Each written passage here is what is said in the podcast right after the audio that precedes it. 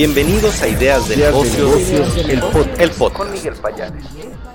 Es un gusto tener hoy aquí a mi querida Laura Teresa, mi colega. ¿Cómo estamos, Laura? Muy buena tarde, bienvenida. Buenas tardes, Miguel. Un gusto estar de nuevo con ustedes. Gracias a quien nos ven Ideas de Negocios y ya listos para comenzar con la información. Perfecto, listísimos. ¿Qué tenemos el día de hoy en las noticias, Laura? ¿Qué tenemos hoy en el programa? Hoy tendremos entrevista con Eduardo Ábalos, director de operaciones en Caseca. También hablaremos con Juan Carlos Basurto, el director de marketing de Band of Insiders.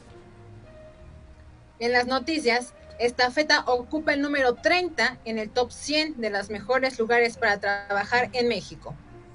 Mars crece con su programa de restauración de arrecifes de coral aquí en México. Lego cumple 90 años de creer en el poder del juego. Latinoamérica se convierte en el mercado líder a nivel global en el uso de envases retornables. Nestlé México inaugura el Consejo Consultivo de Cambio Climático para ir más allá de su estrategia cero emisiones netas para 2050. ¿Qué tenemos en las noticias internacionales, Laura? Gran Bretaña le pide a las aerolíneas que dejen de vender vuelos para no, que no puedan cumplir. ¿Cómo podemos interactuar con la audiencia? ¿Qué les podemos decir a las personas que ya nos acompañan en diversas redes, Laura? Por favor, déjenos sus mensajes con el número 1 si está presente, el número 5 si ya compartieron y el número 10 si está interactuando con nosotros. También durante esta transmisión trataremos de estar leyendo parte de sus comentarios, ya que para nosotros es muy importante su opinión. Excelente, pues, ¿qué les parece si comenzamos, Laura, con las noticias? Vamos a comenzar este espacio informativo con una noticia relevante. Estafeta ocupa ya el número 30 en el top 100 de los mejores lugares para trabajar en México. La empresa dice que emprendieron este reto desde 2017 y a tan solo tres ejercicios han avanzado mucho en este reto, en esta meta, pues la empresa está logrando un resultado importante para aquellos que deseen trabajar dentro de la organización. ¿Qué le parece?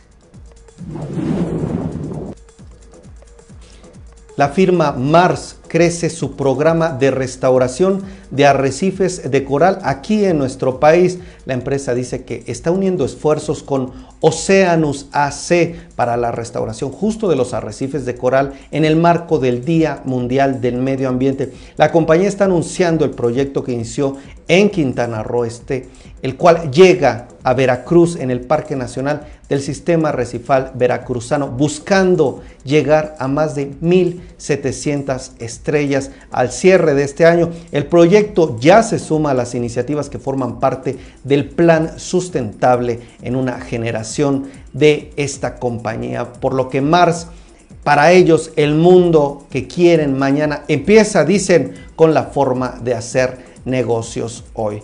Pues dice en este comunicado que destaco algunas cifras, si no actuamos ahora, el 90% de los arrecifes de coral del mundo podrían desaparecer para el 2050. Imagínese el impacto que esto tendría en nuestro mundo, en nuestro país a nivel global. Vámonos con más información de una empresa que usted conoce y conoce muy bien. Lego está cumpliendo 90 años de crecer dentro de esta industria del juego. Están construyendo, ellos dicen, el amor por Lego durante 90 años. Brick por brick. Este verano el grupo está celebrando la creatividad de todos sus fans, todas aquellas personas que han crecido con ellos y por ahora tienen ya también un nuevo estudio Lego Play Well que demuestra que el juego es fundamental para el bienestar y la felicidad de toda la familia. Bueno, esta compañía sigue sumándose en este tema del juego, sigue construyendo, sigue con diferentes celebraciones durante todo este año. Ustedes sabrán que esta firma pues señala que han obtenido cerca de 32.781 padres y 24.593 niños de entre 5 y 12 años que a través de una encuesta pues han realizado o han participado o han tenido algún acercamiento con la marca en 35 países, imagínense. Bueno, toda esta información eh, se obtuvo de una encuesta en donde se realizó pues esta estas indagatorias sobre lo que prefieren los consumidores del ego, las personas que se acercan a ellos, están publicando información relevante, están publicando como parte de estos 90 años toda una investigación con respecto a cómo se ve desde afuera a esta importante compañía que está cumpliendo estos 90 años.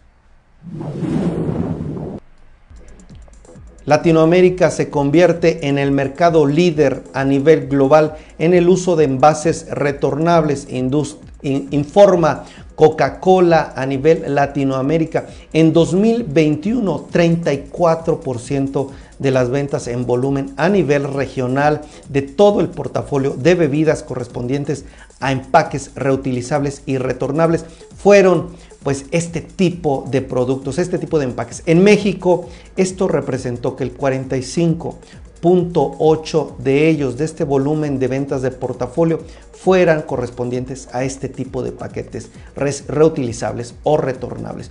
En toda la región, en América Latina, de Coca-Cola Company está invirtiendo alrededor de 500 millones de dólares para expandir su capacidad en la producción de envases retornables en toda la región.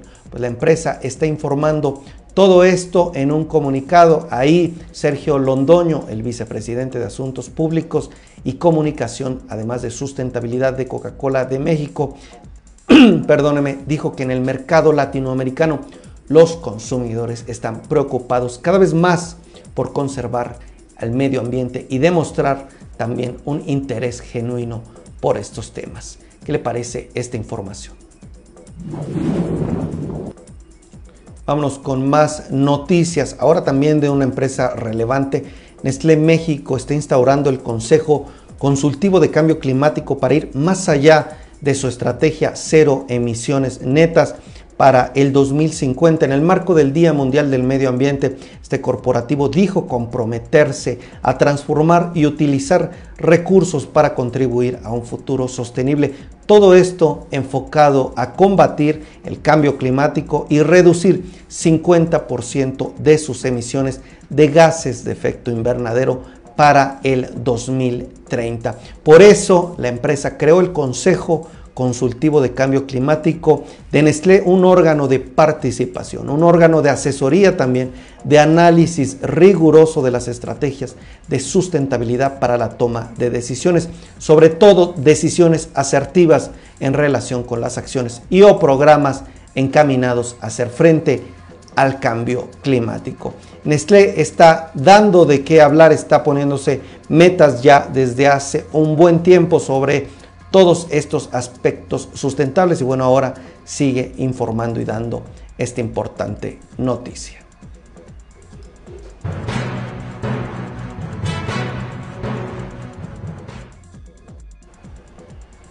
en las noticias internacionales de la mano de Business Talk One. Este portal estadounidense que nos replica desde Estados Unidos publica que Gran Bretaña le está pidiendo a las aerolíneas que dejen de vender vuelos que no pueden cumplir. El secretario de Transporte de Gran Bretaña pidió a las aerolíneas que se sumen a esta petición después de una serie de cancelaciones que causó toda una interrupción y una afectación a los turistas. Bueno, los aeropuertos de toda Europa han tenido problemas en enfrentar el repunte de la demanda posterior a la pandemia, pero los aeropuertos británicos se enfrentan a una semana particularmente difícil, ya que las vacaciones escolares de medio trimestre se están combinando con un largo fin de semana festivo para conmemorar los 70 años de la reina Isabel.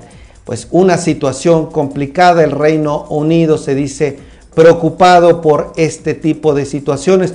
Usted ha sido afectado por este tipo de problemas, cuéntenme por favor. ¿Y qué le parece si vamos con mi colega Laura que ya nos acompaña y a ver con qué contenido seguimos? Querida Laura, un gusto tenerte por aquí. ¿Quiénes nos están saludando en las redes sociales? ¿Qué les decimos a todos ellos? Claro que sí. Miguel, estoy eh, checando y Lenian nos está mandando saludos, también está interactuando con nosotros, Marta Claudia y Josefina. Perfecto. Laura, ¿con qué contenido seguimos? Tenemos una entrevista relevante. Platícanos, por favor. Claro que sí, vamos ahorita con una entrevista con Eduardo Ábalos, director de operaciones en Caseca.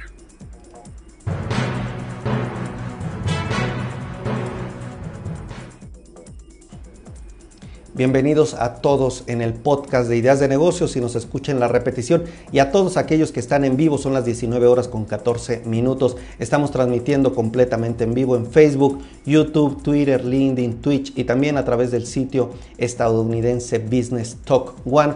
Hoy me alegra tener en este espacio informativo a Eduardo Ábalos, el director de operaciones en Caseca. Nos va a hablar de un tema importante, la educación, claves en una educación de calidad. Y bueno, te recibo con muchísimo gusto. ¿Cómo estamos, Eduardo? Buena tarde. Ay, perdóname, ¿me escuchas? Creo que sí. No sé si me escuchas, Eduardo. Nosotros sí te vemos. Creo Hola Miguel, pues muy agradecido por la invitación y encantado Perfecto. ¿Ya nos escuchas bien, estimado? Listo, ya, ya te oigo mejor. Pues muy agradecido por la invitación, Miguel, y encantado de estar el día de hoy platicando contigo y con tu auditorio. Muchísimas gracias. Por favor, platícanos quién es esta organización de la cual tú eres director de operaciones. Danos, por favor, un poco de contexto, danos un poco de luz, de cifras, datos de lo que son ustedes. Claro que sí, encantado. Mira, Caseca tiene ya 26 años de, estar operando, eh, de estar trabajando por la calidad educativa en México y sobre todo para ayudar a, las y los estudiantes a tener un mejor futuro. Desde que nosotros eh, surgimos como una organización que se encarga de elevar la calidad educativa en las áreas empresariales, bueno, las ciencias empresariales, pues hemos trabajado con universidades de, de todo tipo, ¿no? Desde la UNAM, el TEC de Monterrey, el ITAM, este la Ibero, universidades tecnológicas, universidades politécnicas, eh, autónomas, de todo tipo de universidades. Y la verdad es que hemos tenido la oportunidad de impactar a través del trabajo que hacemos, que es justamente evaluar la calidad educativa de los programas académicos, pues ayudamos a que eh, las, las, oportunidades sean cada vez mejores para, para, las y los estudiantes que están eh, justamente en las áreas empresariales. Excelente. Entonces, el CASEC, el Consejo de Acreditación de Ciencias Contables, Administrativas y Afines, ¿es correcto? Sí. Perfecto. Ustedes me dicen, evalúan la calidad educativa de diversas organizaciones, de diversas instituciones que participan dentro de este sector. Correcto. Al final, eh, la oferta educativa en México es muy amplia, las realidades eh, que vivimos en nuestro país también son, son muy distintas, entonces hay de todo tipo de universidades. Al día de hoy más, tenemos más de 3.800 universidades registradas ante la Secretaría de Educación Pública. Entonces, nosotros colaboramos con todo tipo de instituciones para ayudarles a, este proceso de calidad eh, bajo estándares internacionales. Tengo aquí que el Consejo tiene más de 24 años de experiencia y han acreditado pues a más de 2.000 programas académicos. ¿Hay cifras actualizadas sobre este tema o son las correctas, Eduardo? Sí, ya tenemos más de 2.400 programas acreditados, eh, que vamos desde TCU, o sea, técnico superior universitario, licenciaturas, eh, en, en, México, pues en todos los estados de la República, ya son 26 años y son más de 2.400 programas acreditados, que somos una de las agencias más grandes incluso a nivel mundial. Eh, regionalmente somos, de las más grandes también y a nivel mundial también estamos eh, por el número de programas acreditados de, las, de los más fuertes. Permíteme hacerte esta pregunta. ¿Cuál es eh, en este sentido el impacto del consejo dentro del sector educativo? Si bien ustedes evalúan la calidad, ¿cuáles son estos alcances que llegan a tener? ¿Cuál es la relevancia, el beneficio para lograr que estas instituciones pues tengan una mejora? Afortunadamente es un beneficio exponencial porque la verdad es que cuando entramos nosotros a trabajar, eh, pues el, beneficio y lo que nosotros evaluamos es transversal en las instituciones. Entonces, por ejemplo, si nosotros recomendamos meter temas de inclusión al momento de no solamente contratar personal docente, también eh, a la hora de, la oferta hacia, hacia estudiantes, pues obviamente que el impacto es, es, cada vez mayor, ¿no? Si nosotros metemos algún indicador en temas de planes, en los planes de estudio, para eh, hablar más de sostenibilidad, para hablar más de, derechos humanos, para hablar más de temas medioambientales, pues obviamente eso va teniendo una repercusión porque va bajando eh, en cascada en toda la institución, en sus estudiantes, su personal docente, administrativo y en consecuencia cuando esas personas salen al mercado laboral, pues obviamente tienen una oportunidad de impactar eh, de una manera muy fuerte. Simplemente nosotros ahora ya estamos trabajando sobre la Agenda 2030, sobre los ODS, impulsando esta eh, implementación de los ODS en las instituciones educativas. Entonces, simplemente para que nos demos una idea, si las universidades macro de este país, como la UNAM, la Autónoma de Nuevo León, la UDG, eh, simplemente este, el Politécnico Nacional, que todas afortunadamente están con nosotros, si ellos pusieran eh, políticas de, de sustentabilidad, o sea, de temas medioambientales, para sus proveedores, nada más eso, decir, ¿sabes qué? Si me quieres vender a mí, tienes que cubrir con esto, el impacto sería enorme. Entonces, afortunadamente tenemos una oportunidad de transformar la educación de México y, dejar una pequeña huella en, eh, pues en el futuro. Me queda muy claro esto que me dices ahora, preguntarte el proceso cómo operan, cómo se acercan estas instituciones ustedes, cuánto tiempo tardan este tipo de evaluaciones y también, pues dices, meten algunos indicadores en los planes de estudio, cuánto lleva la transformación de este tipo de planes o un proceso integral para que las organizaciones o instituciones puedan adaptarse a estas recomendaciones. Sí, pues acabas de hacer una pregunta muy interesante. Eh, trataré de, irlo por, por pasos. Número uno, si la institución se quiere acreditar con nosotros, simplemente se acerca al consejo a través de nuestras redes sociales, la página web de Caseca eh, o nuestros correos y obviamente ya hace la petición formal de que quiere acreditar su programa eh, académico. Nosotros de ahí nos acercamos a la institución, se le capacita de cómo vamos, qué es lo que le vamos a evaluar y cómo se le va a evaluar, toman un curso con nosotros, posteriormente les entregamos eh, un instrumento de autoevaluación que es como tu propio checklist, ¿no? Tú lo vas llenando y vas, viendo qué tienes, qué no tienes, eh, después nos lo regresas a nosotros y ya después se hace una, evaluación por parte de un comité evaluador, que son docentes de otras instituciones educativas entrenados en estándares de calidad que llegan a hacer una visita virtual a las, a las instituciones y revisan todo lo que la institución eh, comentó en su, en su propio checklist que tiene y contra lo que en realidad encuentran eh, basándose obviamente en evidencias, ¿no? Todo es evidencias porque pues, por eso es una, evaluación externa y objetiva. Eh, ya de ahí, esto, este proceso puede tardar, pues varía dependiendo de la institución. O sea, lo más rápido que hemos visto que se ha hecho es en tres meses de que la institución nos contactó y que ya estábamos evaluándola, eh, y, pero se puede llevar más tiempo, ¿no? Un año, año y medio. En realidad, al final pues depende de qué tan preparada está la institución para enfrentar este tipo de, procesos. Y ya de ahí se emiten las recomendaciones, ya nosotros entregamos un dictamen posteriormente donde ponemos los hallazgos, las recomendaciones de mejora y qué es lo y cómo tienen que empezar a implementar este plan. Y bueno, eso puede, puede variar mucho de acuerdo a la, continuidad de la universidad, a la visión que tengan, eh, también al, al enfoque que le den para seguir las recomendaciones. Tenemos casos muy interesantes como la UNAM, que hace poco acaba de recibir la acreditación 2030, que es la única acreditación a nivel mundial que evalúa el campus completo respecto a la agenda eh, de los, o de los 17 Objetivos del Desarrollo Sostenible. Entonces, son casos muy interesantes como la UNAM, que tiene programas acreditados a nivel nacional, internacional y ahora la 2030, eh, pero tenemos también pues, otras instituciones que apenas están empezando este camino con los programas académicos. Entonces, ahí sí varía mucho eh, porque al final pues, los esfuerzos son, son distintos. Preguntarte cuáles son los indicadores, cuáles son los datos, que se benefician, pero dentro de las organizaciones. Hay un aumento en matrícula, hay un aumento de personal, más bien de egresados contratados. ¿En dónde se vería el mayor beneficio o cuáles serían estos impactos que se generan después de todo este proceso?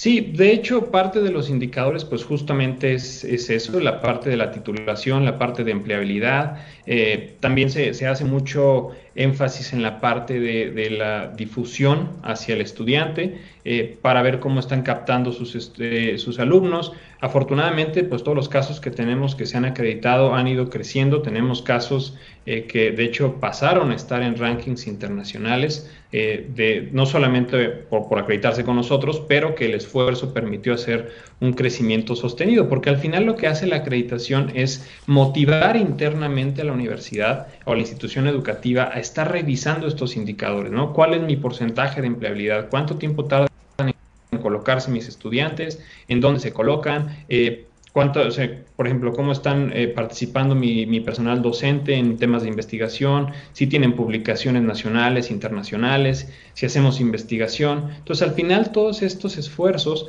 pues van sumando a este crecimiento que puede tener la, institución educativa y a su vez pues, benefician al estudiante y a la sociedad en general.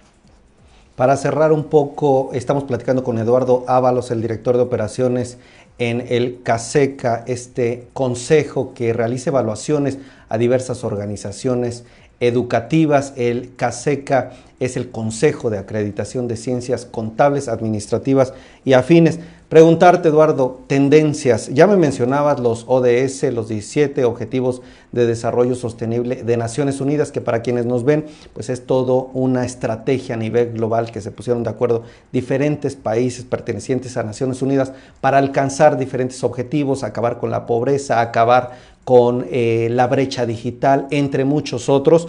Y bueno, son 17 ¿Qué tendencias, además de estos objetivos, qué otros factores, qué otros eh, temas claves ves que puedan adoptar las empresas y que ustedes están recomendando?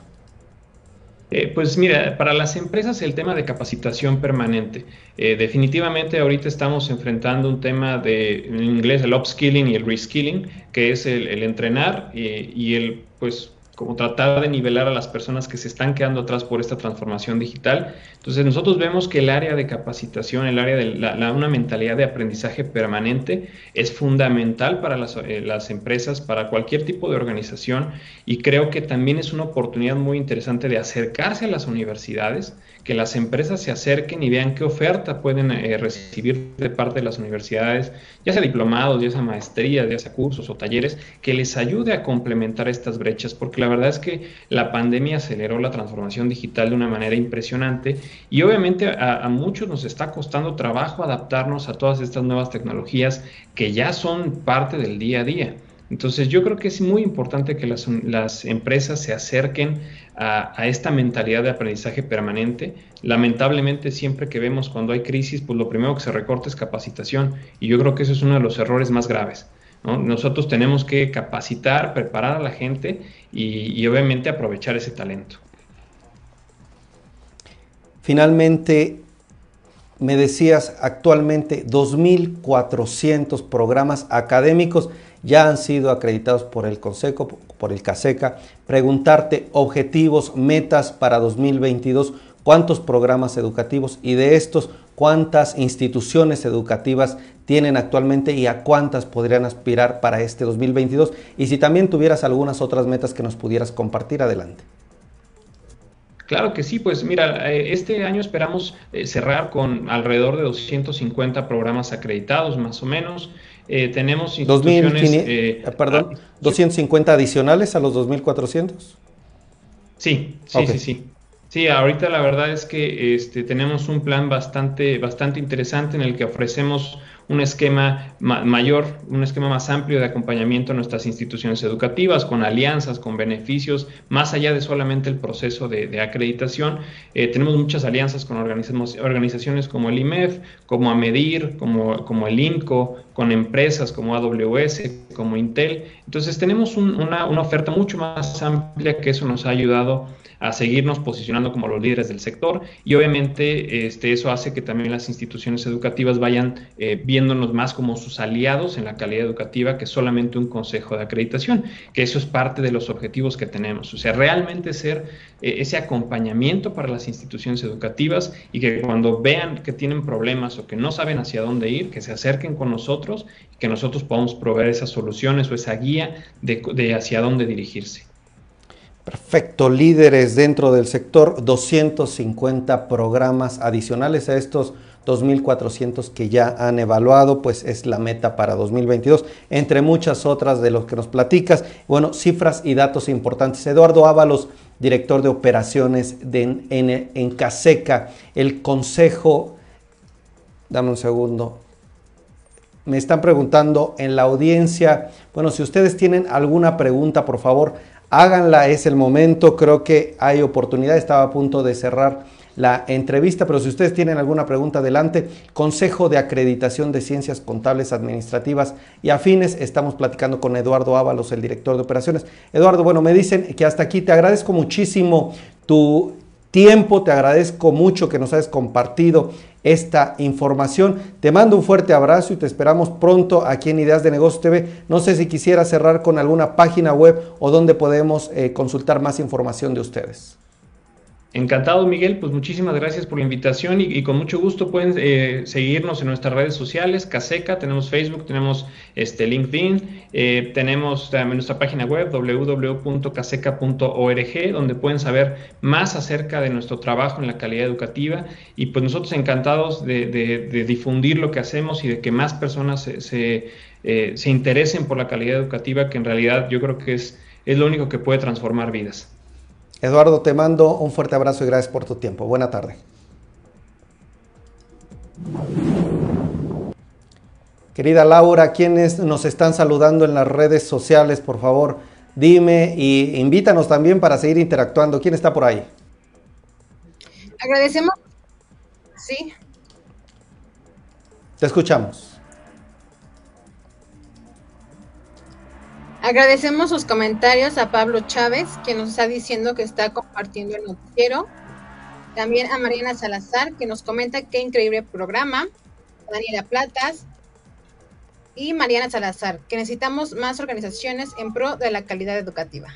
Gracias al Caseca que también está comentando en Facebook, Mariana, como nos decías, en YouTube, gracias a Josefina, en LinkedIn también a las personas, Laura González, muchísimas gracias por estar aquí con nosotros. ¿Con quién nos vamos en este momento, Laura?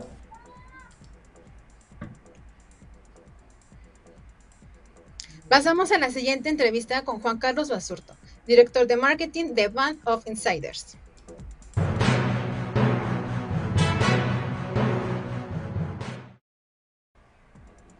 Bienvenidos a todos los que nos escuchan a través del podcast en la repetición. Mi nombre es Miguel Payares. Bienvenidos. Este podcast se está grabando en vivo. Son las 19 horas con 31 minutos desde la Ciudad de México a través de diversas redes sociales en Facebook, YouTube, Twitter, LinkedIn, Twitch y también a través del sitio estadounidense Business Talk One. Yo le quiero dar la bienvenida a Juan Carlos Basurto, el director de marketing de Band of Insider. ¿Cómo estamos? Juan, muy buena tarde, bienvenido aquí a Ideas de Negocios TV. Bueno, bueno. Hola Miguel, ¿qué tal? ¿Cómo estás? Qué gusto saludarte. Este, pues todo muy bien, muy contento y este y agradecido por el espacio que nos estás dando para, para platicar un poquito de lo que es el Influencer Summit. Excelente. Pues tengo aquí algunos datos. Este 2022 ustedes celebran 10 años de vida, pues eh, creciendo, operando como empresa. Corrígeme por favor, son una agencia de amplificación de relaciones públicas y también de influencer marketing. Pero por favor, desde tu lado, platícanos más. ¿Quiénes son? ¿Nos puedes dar un contexto, cifras, datos? Platícanos un poco más de ustedes como organización. Claro, este, pues bueno, ya lo dijiste, nosotros somos Band of Insiders, somos una agencia de amplificación que creamos estrategias de comunicación y storytelling en relaciones públicas y de influencer marketing. Y la verdad es que, bueno, empezamos siendo de relaciones públicas, pero sin duda alguna durante estos 10 años la comunicación, este, la forma de hacer las cosas pues, evidentemente ha cambiado. Nos hemos tenido que transformar a lo largo del tiempo, ajustar a estas nuevas tendencias, a estas nuevas disciplinas que, este, que pues el mercado va abriendo y, las necesidades que, se, que van surgiendo también a través de, de, nuestros clientes. Y es por eso que, bueno, pues tenemos, este año celebramos nuestros 10 años y, este, y estamos muy contentos, estamos basados en la Ciudad de México. Eh, digo, ya unos operamos de manera remota, vamos este, a veces a, a, a, conectar con el equipo, pero pues también con este nuevo estilo de, trabajo podemos estar operando en otras partes de, la República y también del mundo, ¿no? Eh, somos una agencia que aproximadamente somos 70, 70 este, colaboradores y y pues listo. Perfecto. Eso somos nosotros. 70 colaboradores operando desde la Ciudad de México, pero también de manera remota, me imagino, pues siendo una agencia que va en la vanguardia en estos temas, claro que operan de una manera disruptiva. Ahora preguntarte sobre este evento importante que están realizando dentro de el influencer marketing. Son, entiendo, cinco años ya consecutivos del Influencer Summit. ¿Qué hay de nuevo? ¿Qué se puede aprender? ¿Qué eh, no solo qué se puede aprender, sino también qué estrategias podríamos ver dentro de este evento. Sí, te platico. Mira, la verdad es que este, este evento nace hace cinco años eh, con una necesidad particular que fue, que era como, digo, siendo un poco visionarios y sabiendo que el mundo del influencer marketing está creciendo y que crecía a pasos agigantados, pues también lo que nosotros hicimos fue este, empezar con un pequeño summit para nuestros clientes de cartera, eh, para poderles mostrar como nuevas tendencias, nuevas plataformas y qué es lo que estaba sucediendo alrededor de toda esta nueva disciplina, ¿no? Que estaba como tomando muchísima fuerza en el mercado. Entonces traíamos expertos de distintas, de distintas industrias, como hablar un poquito más de, lo que ellos eran expertos, ya sea de data o de estrategias o de comunicación, y que pues para nosotros, para nuestros clientes pudiera ser algo de valor, o sea, añadirles valor para la creación de nuevas estrategias y e, evidentemente nosotros acompañarlos en eso, ¿no? Eh, la verdad es que fue muy exitoso y ha ido año con año creciendo y pues también muchos de nuestros clientes se van moviendo a otras compañías y es de, van a volver a hacer el, el Influencer Summit, pues por favor invítame, me encantaría participar. Y entonces pues digo, la verdad es que ha ido creciendo, creciendo. Y este, y este summit, así como lo dices, o sea, tiene el, el, principal fin es educativo, que podamos mostrar qué es lo que está sucediendo allá afuera, qué viene y, qué, y cómo podemos añadir valor nosotros a nuestros clientes a, crear estrategias poderosas, ¿no? Eh, este año, eh, la temática del summit se llama Change. Evidentemente, pues, tiene que ver mucho por el tema de nuestro aniversario de 10 años, que pues si volteamos hacia atrás, ha sido un cambio impresionante en la forma de, de, cómo nos comunicamos, de la incursión de nuevas tecnologías, de tendencias, ¿no? Pero hace, que, hace dos años nos encierran a todos y lo que crecimos en, o que lo que nos transformamos en nueve años, en dos años, este, se volvió a ver una puerta este, en donde hoy por hoy pues ve, operamos de manera distinta, este, no hay fronteras, podemos estar en diferentes lugares y seguimos contribuyendo y sacando nuestro trabajo de la mejor manera, ¿no? Y que eso tiene que ver un poco con el reflejo de Change. Change es más que realmente voltear hacia atrás y ver qué es lo que ha cambiado, lo que ha pasado, es más bien qué está cambiando y hacia dónde vamos y qué es lo que tenemos que hacer, ¿no? Hacia adelante. O sea, sí es como este registro del pasado, pero sobre todo una mirada de qué es lo que va a pasar en el futuro. Juan Carlos, preguntarte, eh, el influencer marketing y a través de este tipo de eventos que lo colocan dentro del centro de la agenda y de diferentes perspectivas, de diferentes sectores, muchos lo pueden interpretar como si ya este tipo de estrategias pues tienen varios años, algunos otros lo mencionan o lo visualizan como un tema nuevo. Yo quisiera preguntarte a ti, ¿cuáles son los consejos? ¿Cómo funciona este concepto influencer marketing? ¿Cómo opera? ¿Cuáles son los procesos, las características? Algo de utilidad para las personas que nos están viendo desde tu perspectiva en estos diferentes años que han realizado el Summit. ¿Cuáles son los principales aprendizajes que nos puedes compartir de manera puntual para la audiencia? Claro, eh, pues bueno, mucho es lo que justo es parte de la agenda que vamos a tener este, este 8 de junio. Eh, pues bueno, digo, sabemos que es una industria que, que crece a pasos agigantados y hoy no nada más le llamamos influencers, sino les llamamos, me gusta a nosotros, a nosotros nos gusta llamarles creadores ya de contenido, ¿no? Porque son personas que escriben, que guionan, que se graban, que producen, que editan y que sacan todo ese contenido, ¿no? Y que, que, se involucran en esa parte de la creación.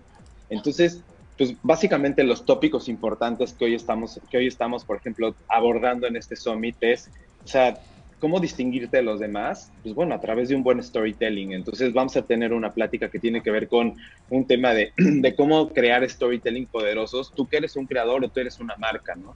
Eh, también tenemos, o sea, si tú eres una persona que te quieres meter en temas de inclusión, que hoy viene muy, muy fuerte, ¿no? Hacia adelante este tema de cómo las marcas quieren, quieren crear estrategias para pequeños nichos de mercado, etcétera, pues bueno, también cómo, cómo podemos abordar esa parte.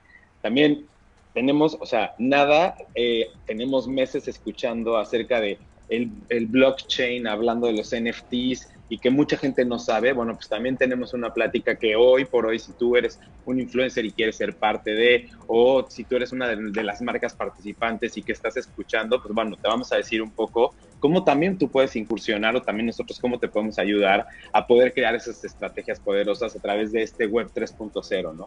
Y entonces, si puedes ver un poco la agenda, o sea, básicamente es, es un tema donde nosotros este, lo que queremos es añadir valor, añadir valor, que la gente pueda llevarse algo súper poderoso y que pueda llevarse algo este, importante para, pues, para poder crear algo diferente hacia el futuro, ¿no?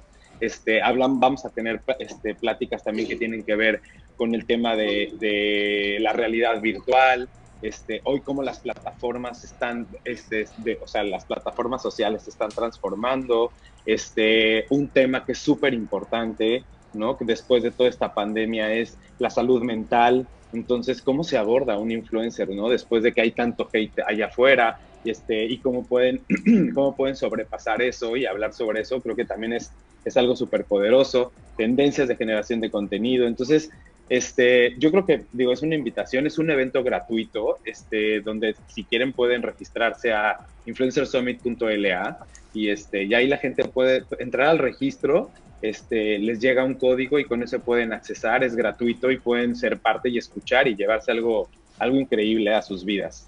Influencersummit.la.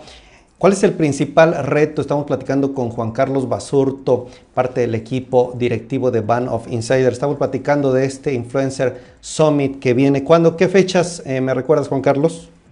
Claro que sí. Es el próximo 8 eh, de junio y arrancamos a las 8 de la mañana y este va a ser completamente en vivo, también para que la gente participe, vamos a tener chats en vivo en cada una de las ponencias para que puedan hacer preguntas, este, puedan interactuar con los ponentes.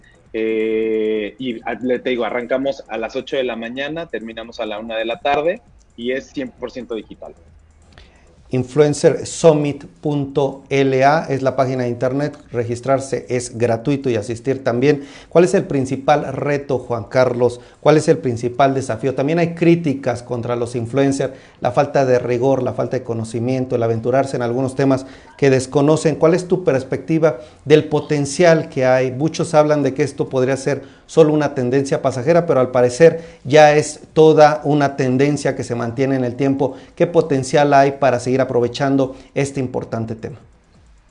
Pues yo creo que el principal reto es la forma en la que cuentan las historias. el principal reto es realmente el que hoy por hoy, este, si, si no estás bien cimentado, si no creo que tienes ese poder de generar un cambio, de, generar una conciencia, algo poderoso que pueda hacer hoy un bien a toda la sociedad, creo que ese es el gran reto, porque estamos sumergidos en temas de pues, notas amarillistas, en muchísimo fake news, este, ¿no? Y bueno, y hoy por hoy esta, esta disciplina o esta área del influencer marketing, como hoy las personas, hoy la verdad tenemos, una cámara, un, un smartphone, ¿no? Un, un, dispositivo en donde podemos lanzar mensajes allá afuera y yo creo que la principal responsabilidad es esa, ¿no? Ser responsables con lo que decimos, eh, la forma en la que contamos las historias y saber que lo que decimos, que nuestras palabras tienen ese poder de, de, poder o hacer bien o hacer mal, que podemos, o sea, cambiar, ¿no? La percepción de, de distintas cosas allá afuera con, con solo hacer, con, con, solo tener este dispositivo, ¿no? Entonces yo creo que eso es, eso es el, el principal reto, el, el que hoy todos nosotros podemos ser creadores de contenido y saber que el contenido que generamos tiene que tener ese poder de conciencia y de poder dar algo este, a la sociedad ¿no? y al mundo. Juan Carlos Basurto, además de dirigir y ser parte del equipo directivo de la agencia Band of Insiders, también pues tiene una experiencia en PR digital, más de 20 años dentro de esta actividad y que ahora nos está invitando a este evento, el Influencer Summit, el próximo 8 de junio de 8 de la mañana a 1 de la tarde. Ha sido un gusto platicar contigo, Juan Carlos. Que tengas muy buena noche. Te esperamos pronto aquí en Ideas de Negocios TV. Claro que sí, Miguel. Muchísimas gracias por el espacio y este, un abrazo a todo tu auditorio. Abrazo. Querida Laura, ¿qué tenemos? Además, creo que ya nos despedimos. Platícame, por favor, ¿quién está en las redes sociales? Claro que sí, Miguel. Y bueno, eh, tenemos en LinkedIn Adriana Valencia, que nos manda saludos, Laura González. Salón, Salón Egars, correcto, el Salón Egars que nos saluda, un fuerte abrazo. Laura, ¿cada cuándo transmitimos? ¿Dónde nos pueden ver? ¿Cómo interactuar con nosotros? Transmitimos de lunes a viernes 7 pm aquí en Ideas de Negocios TV y agradecemos sus comentarios a quien nos, está escribiendo y por favor, eh, si sigue aquí, escríbanos el número 2 para saber si está presente y poder mandarle saludos el número 2 y sigue aquí acompañándonos al final de esta transmisión. Hoy un día intenso de actividades, acabamos de terminar el foro Impulsores de la Economía Circular. Ahora con este espacio informativo que le presentamos, eh, este espacio Ideas de Negocios es 100% digital, pero además es un esfuerzo informativo para traerle otro tipo de noticias, otro tipo de oferta en cuanto a contenidos y sobre todo contribuir a la educación financiera en México. Gracias Rubén Flores, gracias Salón Egars. Pues yo los espero, si Dios quiere, mañana en punto de las 7 de la noche con mi colega Laura Teresa, que nos acompaña también todos los días dando la información más importante, interactuando con usted. Pues nos vemos mañana con más y muchas más ideas de negocios. Hasta la próxima.